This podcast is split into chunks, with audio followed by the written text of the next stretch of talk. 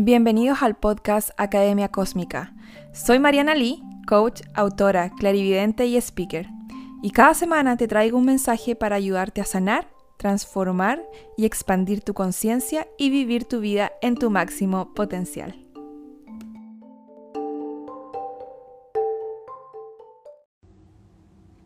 Hola, buen día. Pues acabo de darme cuenta que el título no se puso bien. Porque no es o dependencia, es codependencia.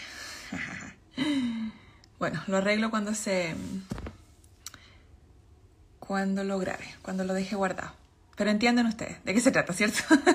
que es codependencia. Hoy estoy improvisando hoy día, estoy en la pieza de mis hijos. porque ellos se tomaron mi oficina, así que. Nada, pues a veces hay que improvisar, ¿cierto? ¿Cómo están? Hola, oye, vamos a hablar de codependencia y de límites sanos, porque estuvieron súper eh, equilibradas eh, las elecciones, las elecciones de los dos temas. Así que, y bueno, eh, como ambos también tienen mucha relación, va a ser súper importante em, hablar, porque la codependencia es el conflicto y los límites sanos es cómo sanamos el conflicto.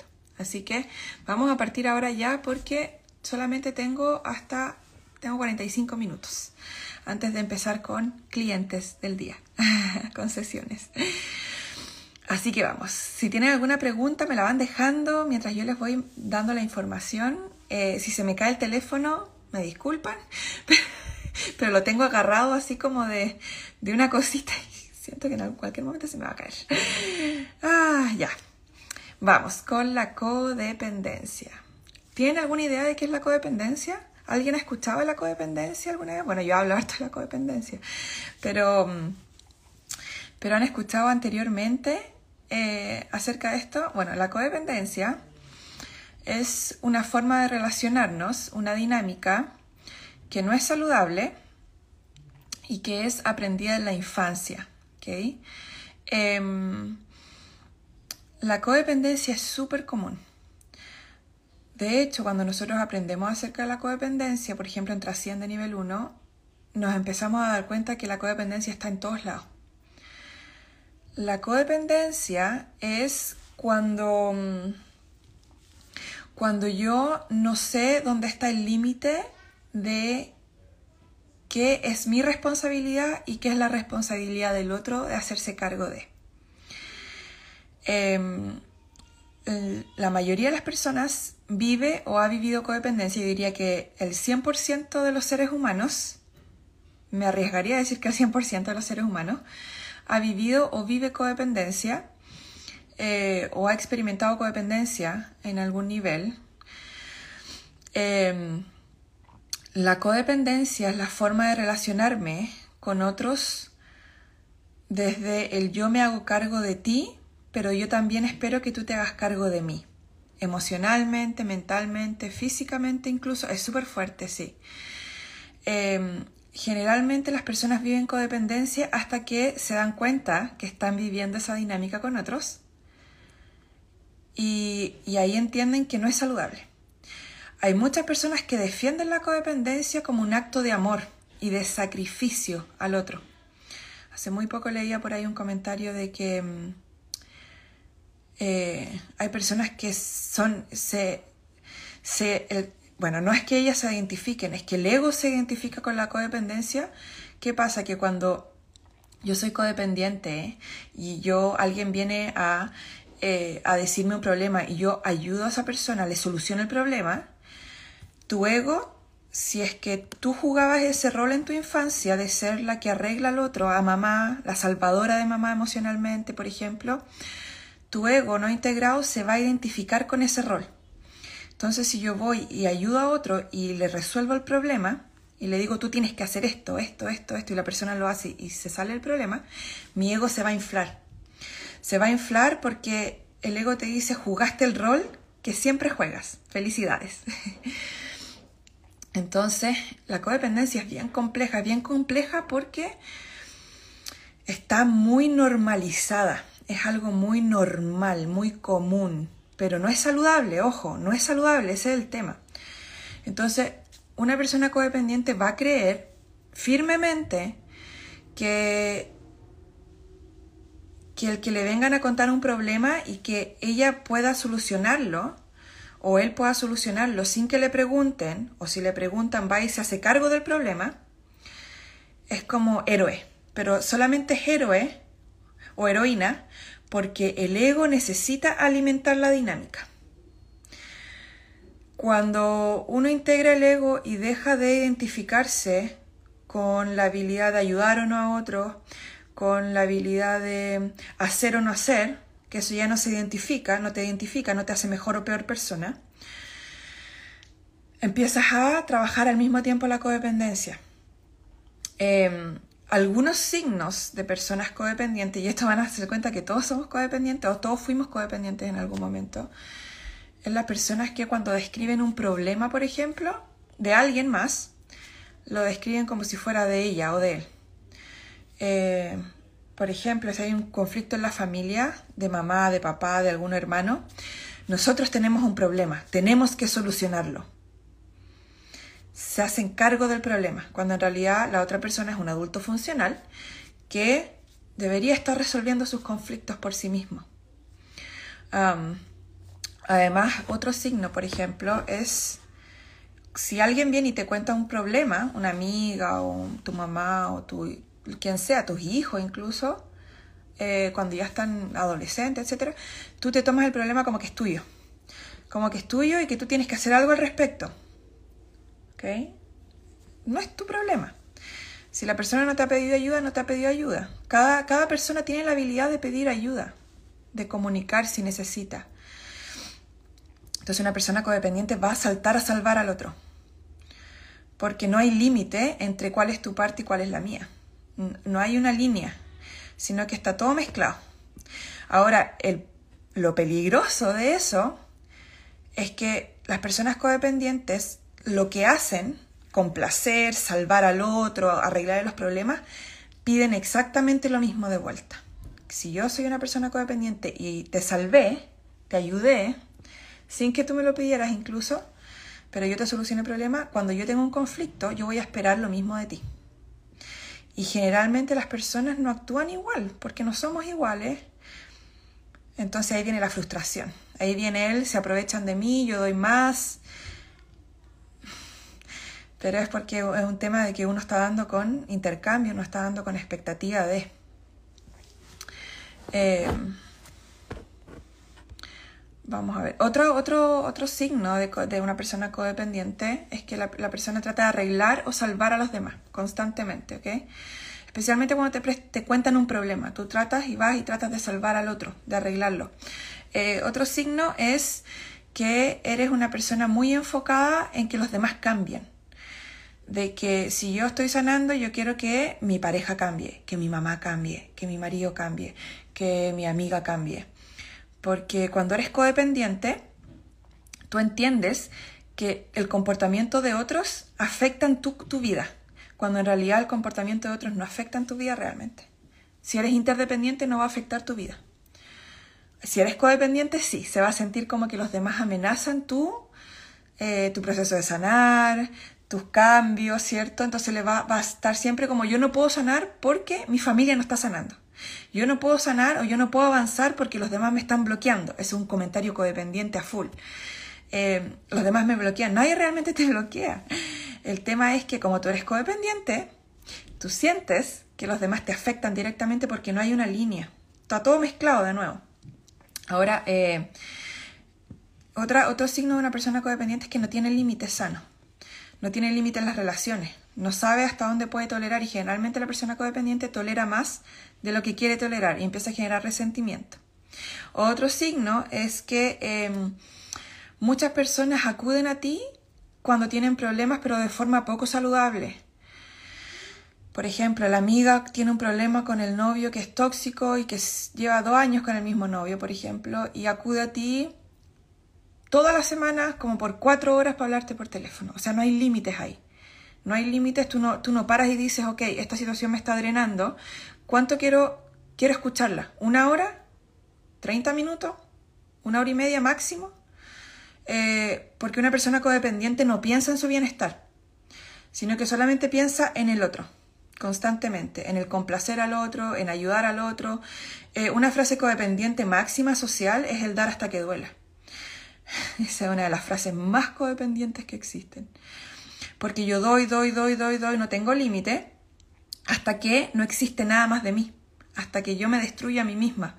¿Por qué? Porque el dar sin límite genera todo lo contrario al amor propio, genera que yo no me elija todos los días. El amor propio requiere de que tú te elijas todos los días. De que a veces vas a tener que decir no a la amiga que te está llamando con un problema porque tú no estás emocionalmente disponible. Entonces, claro, la codependencia no da espacio para eso, para la sanidad, sanidad emocional ni sanidad mental. Y esto viene de familia, o sea, las familias nos, nos, nos enseñan, nuestra familia, que nosotros tenemos que estar ahí aunque no queramos. Tenemos que complacer al otro aunque no queramos. Tenemos que poner al otro primero aunque no queramos. Tenemos que salvar, ayudar a la tía. Una de las características de una familia codependiente es cuando están en un chat grupal, esto lo veo muchísimo, y dicen, oye, eh, háblale a tu hermana que se siente triste. Anda y alégrale el día. Eh, me llega como a, como a doler todo por dentro, porque en realidad nadie puede hacer feliz a alguien. Eso depende de la persona la felicidad solo depende de, uno. Si uno está tratando de que la felicidad dependa de algo externo, es porque es codependiente. De algo externo, lo que sea, de una persona, de tu pareja, de que vas a comprar una casa, de que vas a vivir en cierta parte, de que vas a tener cierta cantidad de dinero en el banco. Eso es todo codependiente porque yo espero algo externo que me llene. La interdependencia, que es lo contrario, es cuando yo me lleno a mí misma. Cuando yo empiezo a llenar mis necesidades a todo nivel y ya no espero que alguien más lo haga por mí. ¿Qué pasa? Que cuando yo espero que alguien lo haga por mí, que mi marido, que mi pareja, que mi amiga, que mi familia, que mi mamá llenen esas necesidades que yo no lleno por mí misma, cuando lo hagan, yo también voy a andar llenando necesidades de otro, porque es, es para los dos lados. Entonces es súper poco saludable también tú hacerte cargo de las necesidades de otro, de otro adulto funcional. Entonces, eh, otro, otro signo de codependencia es cuando das más de lo que recibes, ¿ok? En las relaciones. Eso es un signo de codependencia. Y básicamente la, codependencia es una negación crónica de ti, de ti misma o de ti mismo, para poder ganar aprobación, amor, validación, identidad propia, porque tú no sabes quién eres. Si eres codependiente, tú no sabes quién eres. Eh, a través de otra persona. Entonces yo gano todo eso a través de alguien más, porque como yo no sé quién soy, yo no sé cómo darme eso, necesito que alguien más me lo dé. ¿Qué pasa? Que cuando esa persona no está, me destruyo. O sea, porque no me estoy dando yo eso.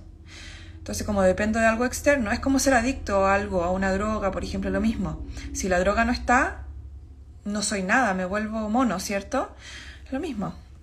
La codependencia es adicción emocional también caso. la codependencia, por ejemplo, es cuando yo digo, em, te controlo porque me preocupo por ti. Te llamo todo el día porque me preocupo por ti. Eso no es, la codependencia es cuando nosotros controlamos y lo disfrazamos de preocupación. También. Em, a ver, ¿qué más sobre la codependencia? Voy a ver si hay algunas preguntas, ¿ok?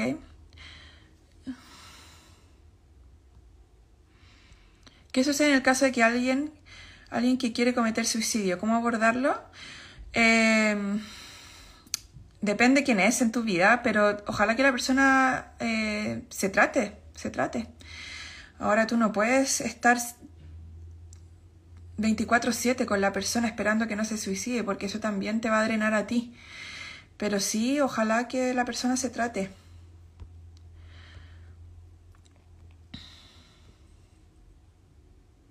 Ya, acá preguntan, pero si tengo claro que el problema del otro no es mío, ¿puede ser sano acompañar y ofrecer orientación si te piden como apoyo mutuo libre?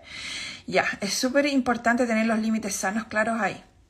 Si tú sabes que el problema es del otro, una de las preguntas interdependientes y saludables que puedes hacerle a la persona, ok, ¿qué pasa? Que con la codependencia y con el ego no integrado, tú siempre vas a querer que te pregunten, que te pregunten qué es lo que, qué es lo que puede hacer la persona, porque con eso tú te sientes importante, tú te sientes validado. Tú te das valor a ti cuando tú das una opinión. Cuando alguien te dice, oye, tengo este problema, lo que yo hago, yo le pregunto a la persona, ¿qué quieres hacer tú? Yo le paso la responsabilidad de vuelta a la persona. ¿Qué pasa? Que cuando te preguntan qué debería hacer en esto, te están pasando la responsabilidad de elegir para su vida algo. Entonces, cuando, cuando yo hago el, ejercicio de siempre preguntarle a la persona, devolverle la responsabilidad, devolverle su poder interno, porque ¿qué pasa? Que la persona cuando te pregunta qué debería hacer en este caso, te está dando todo su poder interno a ti. Tú dime qué hago con mi poder interno. No se hagan responsables del poder interno de otra persona. No lo hagan, porque es súper poco saludable. Eso significa que ustedes también están regalando su poder interno y tirándolo a la chuña. Pregunten, una de las cosas que pueden hacer es pregunten, ¿qué quieres tú hacer? Todos tenemos la respuesta dentro. El tema es que tenemos miedo de elegir, porque tenemos miedo de hacernos responsables de las consecuencias de nuestras elecciones. Ayuden a las personas a ser maduros, a ser adultos responsables. Díganle, ¿qué quieres? Incluso yo a mis hijos les digo, ¿qué quieres tú hacer? ¿Qué quieres hacer? Yo les enseño a decidir. ¿Qué pasa? Que a, nosotros no nos han enseñado a decidir. Y como nos han enseñado a decidir, buscamos siempre a alguien que decida por nosotros. Eso es codependencia. Entonces, pregunten, ¿qué quieres hacer tú? No sé qué quiero hacer. Bueno, ¿cómo te gustaría sentirte entonces? Eh,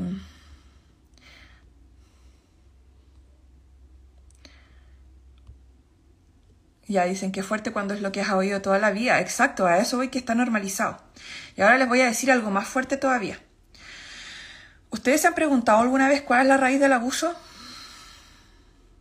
Bueno, hoy les cuento que la raíz del abuso es la codependencia. Si nosotros como sociedad sanáramos la codependencia que existe, que está tan normalizada y es como una pandemia porque está en todos lados, habría mucho menos abuso. Existe el abuso porque existe codependencia. Si no existiese codependencia en las relaciones, no existiría el abuso. Nosotros estamos normalizando como sociedad la codependencia y al mismo tiempo estamos normalizando el abuso. Estamos normalizando el que alguien decida por mí. Estamos normalizando el que alguien venga y me arregle, el que alguien pase los límites de mi, de mi vida. La codependencia se sana con límites sanos. Si todos nosotros aprendiésemos límites sanos, ya no habría más abuso. Porque yo diría, hey, no, eso no se siente bien, eso no es saludable, hasta aquí llego.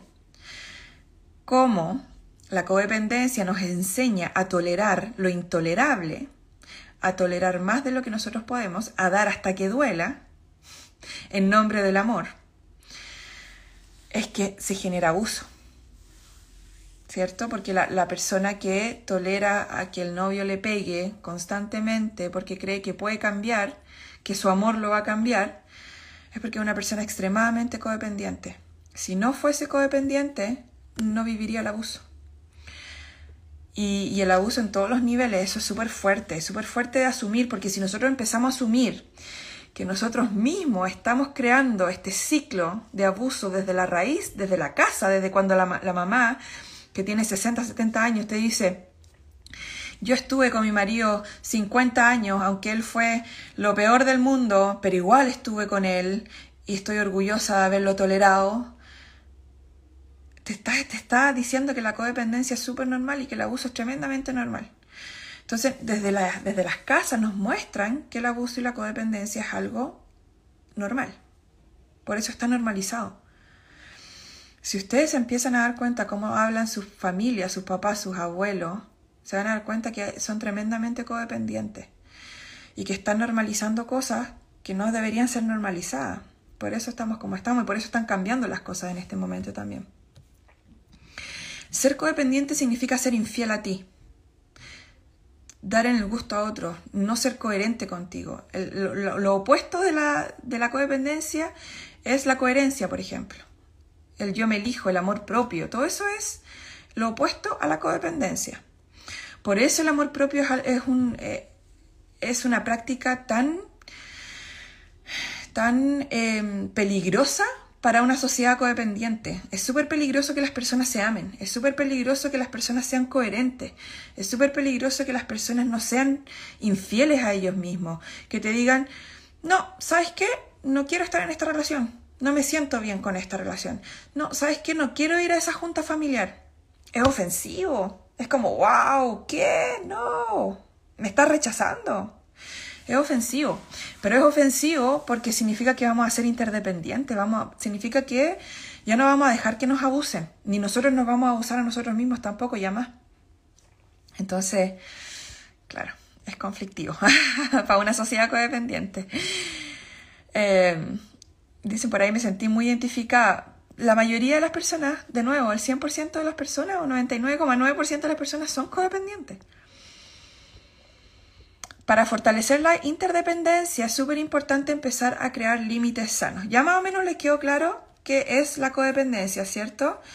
Eh, la codependencia es dependencia de otros o de otras cosas externas a ti, es dar, dar, más de lo que puedes para mantener una conexión con alguien, es negación de tu propia realidad, eh, o sea, no importa cómo yo me sienta en cierto nivel con esto, yo simplemente doy, no quiero dar, mm, no importa, doy igual, porque tengo que dar, esa es codependencia. Hacer las emociones y problemas de los otros como tuyos. Eh, querer cambiar o arreglar a los demás, en resumidas cuentas. Y la codependencia, hay una línea muy fina entre codependencia y narcisismo también. Si el narcisismo va muy ligado a la codependencia, entonces ojo ahí porque hay una línea muy fina y a veces, a veces nos pasamos al otro lado. Eh, pero la codependencia también genera vergüenza, baja autoestima, no tienes límites sanos, tienes miedo a la intimidad y hay negación de ti misma o ti mismo. Entonces hay una línea fina con el narcisismo, que eso lo voy a hablar quizás en otro, en otro tema, porque en las familias narcisistas o cuando uno tiene madre o padre narcisista, hay más tendencia a codependencia incluso. Y culturalmente somos adictos a la codependencia, a, que, a que algo externo determine nuestro estado interno. ¿Cuántas veces a ustedes se les arruina el día por algo externo? Por el jefe, porque algo no salió, por la pareja. ¿Cuántas veces no se les arruina el día? Si te pasa eso, tú estás viviendo codependencia, de seguro. Uy, se me va a caer esta cosa aquí.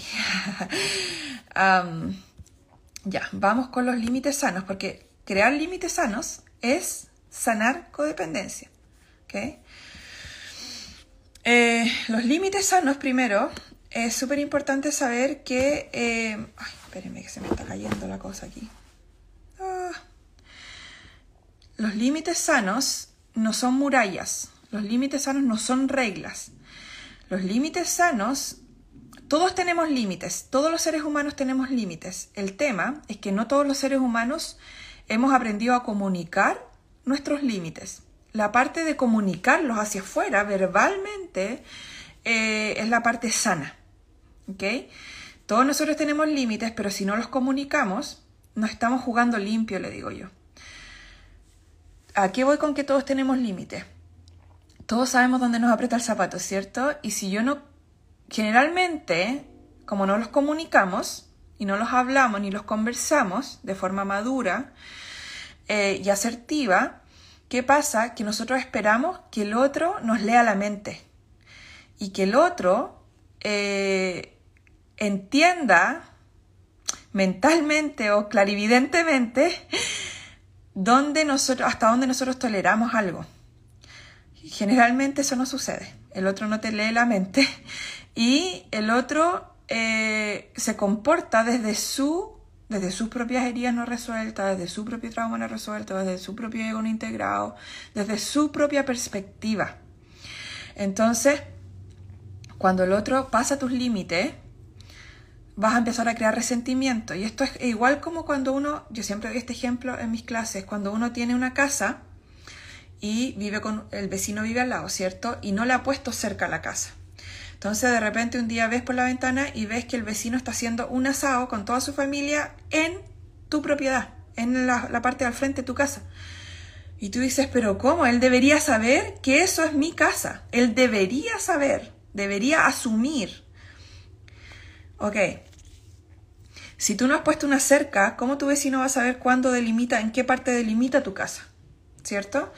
La cerca es comunicar mis límites sanos con la otra persona, es jugar limpio, es decirle, mira, aquí es como un contrato.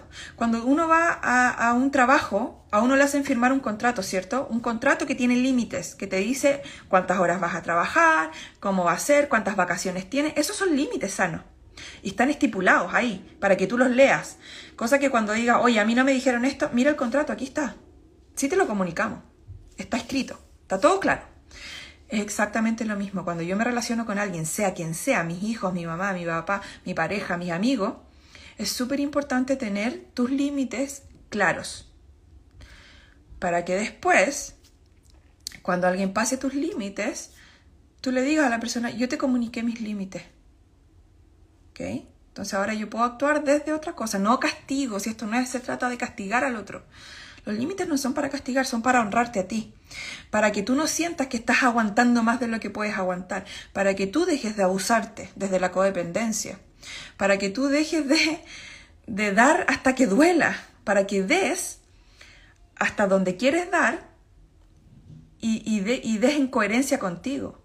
Porque si yo doy hasta que duela, voy a dar con resentimiento, voy a enojarme cada vez que doy con la persona. Y no voy a querer dar y voy a dar así, bien como eh, cuando uno tiene límites, uno da con amor, porque da solamente lo que quiere dar. Entonces eso hace que des el 100% de ti cada vez que das. Las personas más amables que yo conozco, más amables, son las personas que tienen más límites sanos bien puestos. Las personas que no son tan amables, que se ponen pasivas agresivas, son las personas que no tienen límites sanos, que dan porque tienen obligación, por culpa, por un montón de razones que no son coherentes consigo. Entonces, poner límites, primero que nada, los límites se ponen en un estado emocional calmado, no se ponen cuando yo estoy enojada, cuando estoy en resentimiento, cuando estoy explotando, eso no es un límite, eso es simplemente explotar, reactivarte.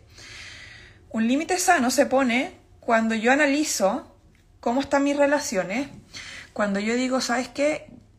Estoy cansada, realmente me siento cansada de escuchar a mi amiga que alega y se queja, por dos años ya lleva quejándose y no hace nada al respecto de su relación. Entonces mi límite sano va a ser, amiga, la próxima vez que yo la vea le voy a decir, amiga, necesito conversar algo contigo súper importante para mí.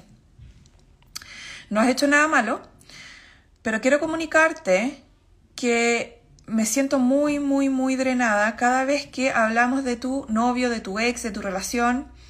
Em, y realmente no me siento disponible como lo estaba antes para poder darte todo, todo el tiempo que te estaba dando. Desde ahora en adelante siento y me siento muy cómoda con darte una hora en lugar de cinco o seis horas que te estaba dando. Eh, tú no le estás diciendo a la persona que lo que está haciendo es malo. No, le, no estás juzgando su comportamiento. Estás diciendo que tú, que no es tu preferencia. Y eso es súper válido. Es súper válido que tú no quieras algo. Es súper válido que no prefieras algo. Nadie puede juzgar tus preferencias y si lo hacen, bueno, es tema de la persona que lo está haciendo. Entonces uno puede decir, ¿sabes qué? Yo no me siento cómoda con eso. Esa es el otro, la otra regla, la otra regla de los límites sanos, que el límite sano cuando uno lo comunica está enfocado en uno, no en culpar al otro por su comportamiento. Es siempre yo no me siento cómoda, a mí no me acomoda esto, yo no me siento tranquila con esto, me causa incomodidad, me hace sentir de esta forma, yo, yo, yo, yo. ¿Ok?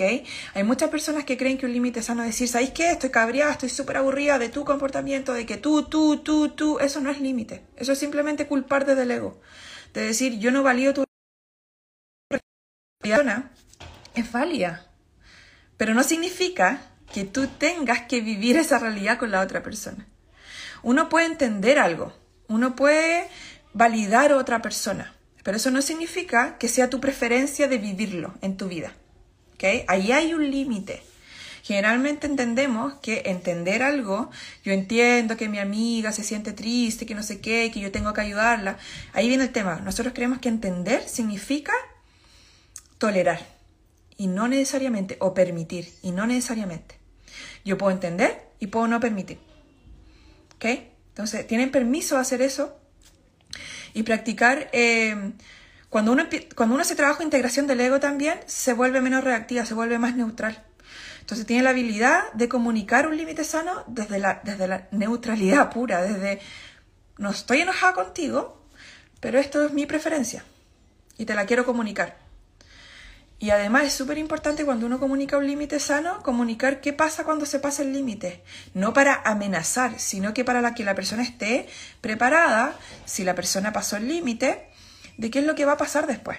Es súper importante, igual que los niños, decirles qué es lo que va a pasar. Entonces, por ejemplo, si la amiga sigue hablándote, ya, si tú le dices, em, bueno, no me acomoda esta situación, em, y de ahora en adelante te voy a dar una hora de mi tiempo porque además tu tiempo es tu atención. Y tu atención es tu esencia, tu alma. Y tu alma es sagrada. O sea, tu tiempo, tu atención son sagrados. Entonces, cuando tú tienes claro eso, tú vas a poder poner límites sanos en dónde, a quién le estás dando tu atención y cuánta atención le estás dando a la persona o a la situación.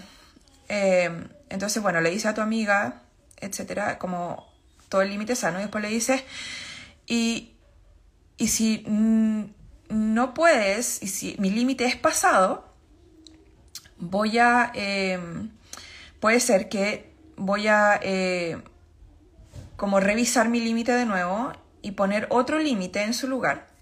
O, ya si la amiga se le, pasa de la raya todo el rato y le está generando más resentimiento, eh, le puedes decir que en realidad la, la relación ya no está funcionando para ti.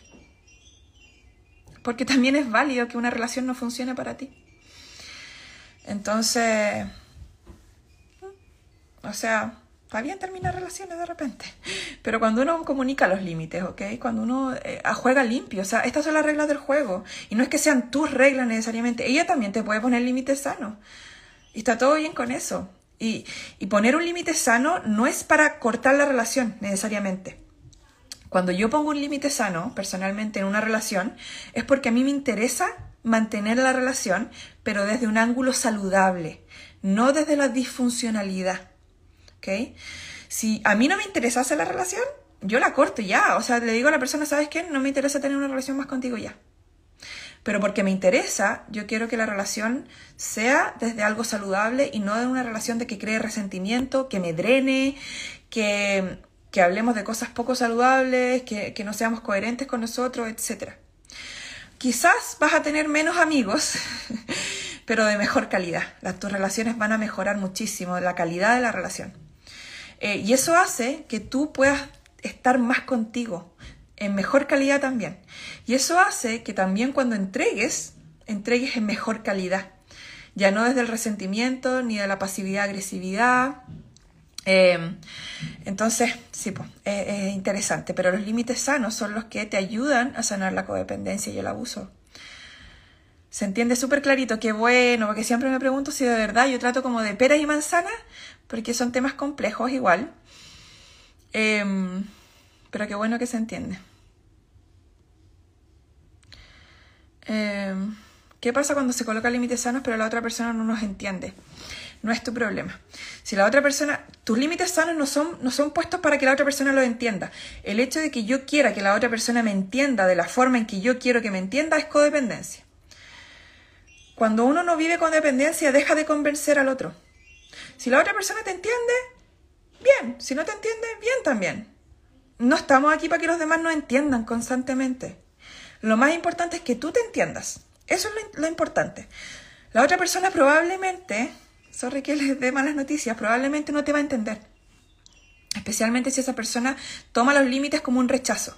La respuesta emocional de la otra persona no es tu tema, no es tuyo, eso no es, no es tu mochila.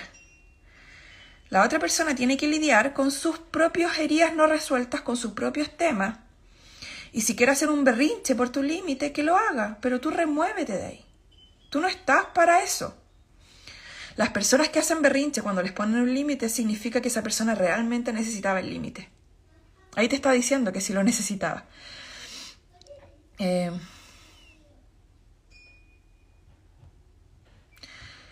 eh, y cuando uno no quiere compartir ni dar apoyo económico, cae en el juicio de las personas que eres egoísta. Me pasa mucho.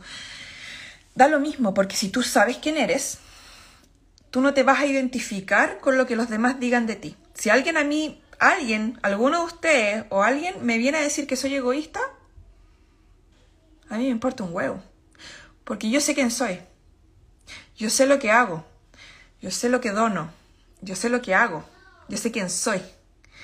Entonces a mí me da lo mismo que a, mí me digan egoísta, que a mí me digan pesada. Cuando, pongo, cuando he puesto límites me he dicho, oye, que eres súper pesada. Da lo mismo. Yo me estoy protegiendo a mí, yo me estoy eligiendo a mí. Y elegirme a mí va a ser ofensivo para el resto, cuando el resto no tiene límites, cuando el resto no se ama. Porque cuando el resto no se ama, tú le estás mostrando en un espejo que ellos no se aman. Da lo mismo. El hecho de que seas egoísta, cuando te dicen, oye, eres egoísta, esa es manipulación. Cuando alguien hace algo que a mí no me acomoda, si yo no he trabajado en mí, voy a tratar de manipular a la persona diciéndole cosas para que cambie su comportamiento. No caigan en la manipulación, no necesitan caer en la manipulación.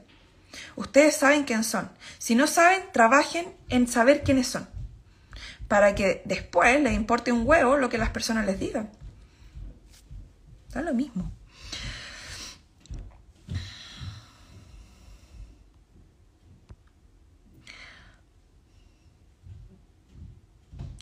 Lo fome de esto es que uno puede poner un límite, pero como no es muy común, el otro se ofende. El tema no es lo fome, es que tú todavía estás en codependencia porque tú todavía te estás haciendo responsable de la respuesta emocional del otro. No es fome, es maravilloso de hecho.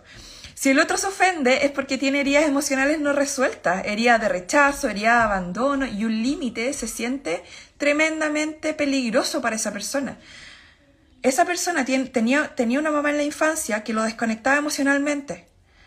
Eso no es tu problema. La infancia y las heridas de, otra persona no es tu tema. Tú enfócate en ti. Las personas van a reaccionar como quieran reaccionar. No podemos estar, cuando nosotros queremos controlar que el otro no reaccione de cierta forma, que el otro no se ofenda, es porque somos tremendamente codependientes todavía.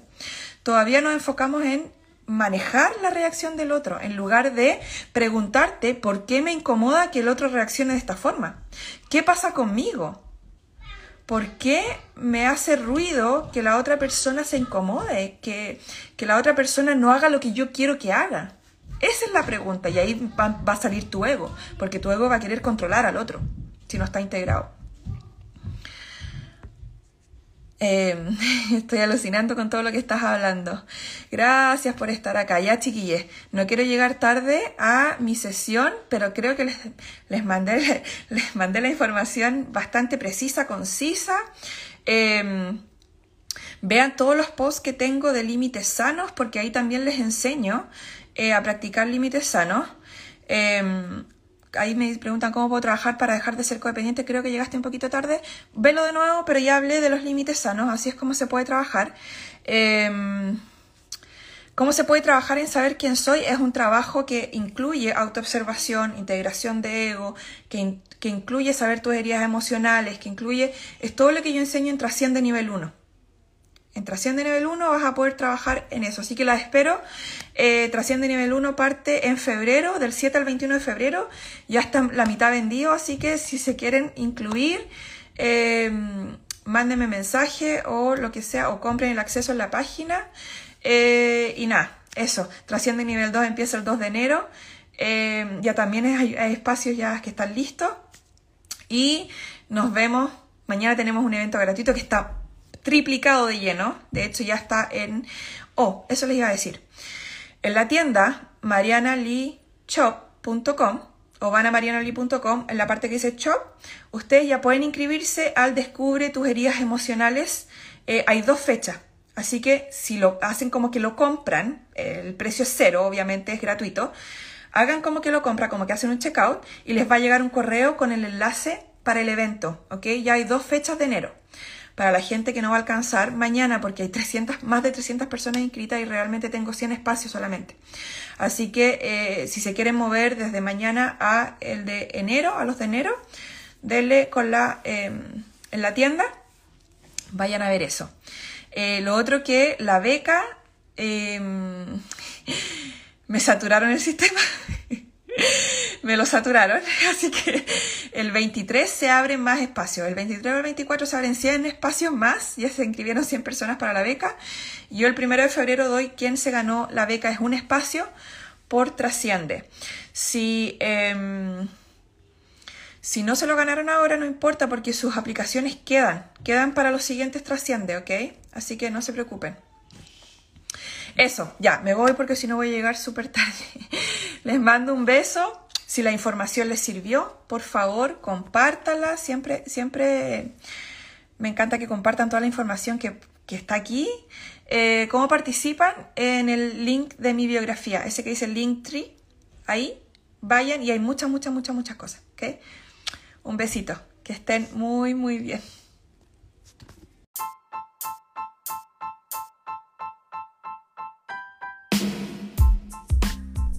Muchas gracias por escuchar este episodio. Puedes encontrar más información en mis redes sociales, Mariana Oficial, y en mi página web, marianali.com. Por favor, ten en cuenta que todo el contenido compartido aquí es solo para fines educativos. La información publicada aquí y en este podcast es mi percepción, interpretación y no debe reemplazar la evaluación médica de un profesional. Si te sientes en peligro o eres capaz de hacerte daño, por favor llama al 911.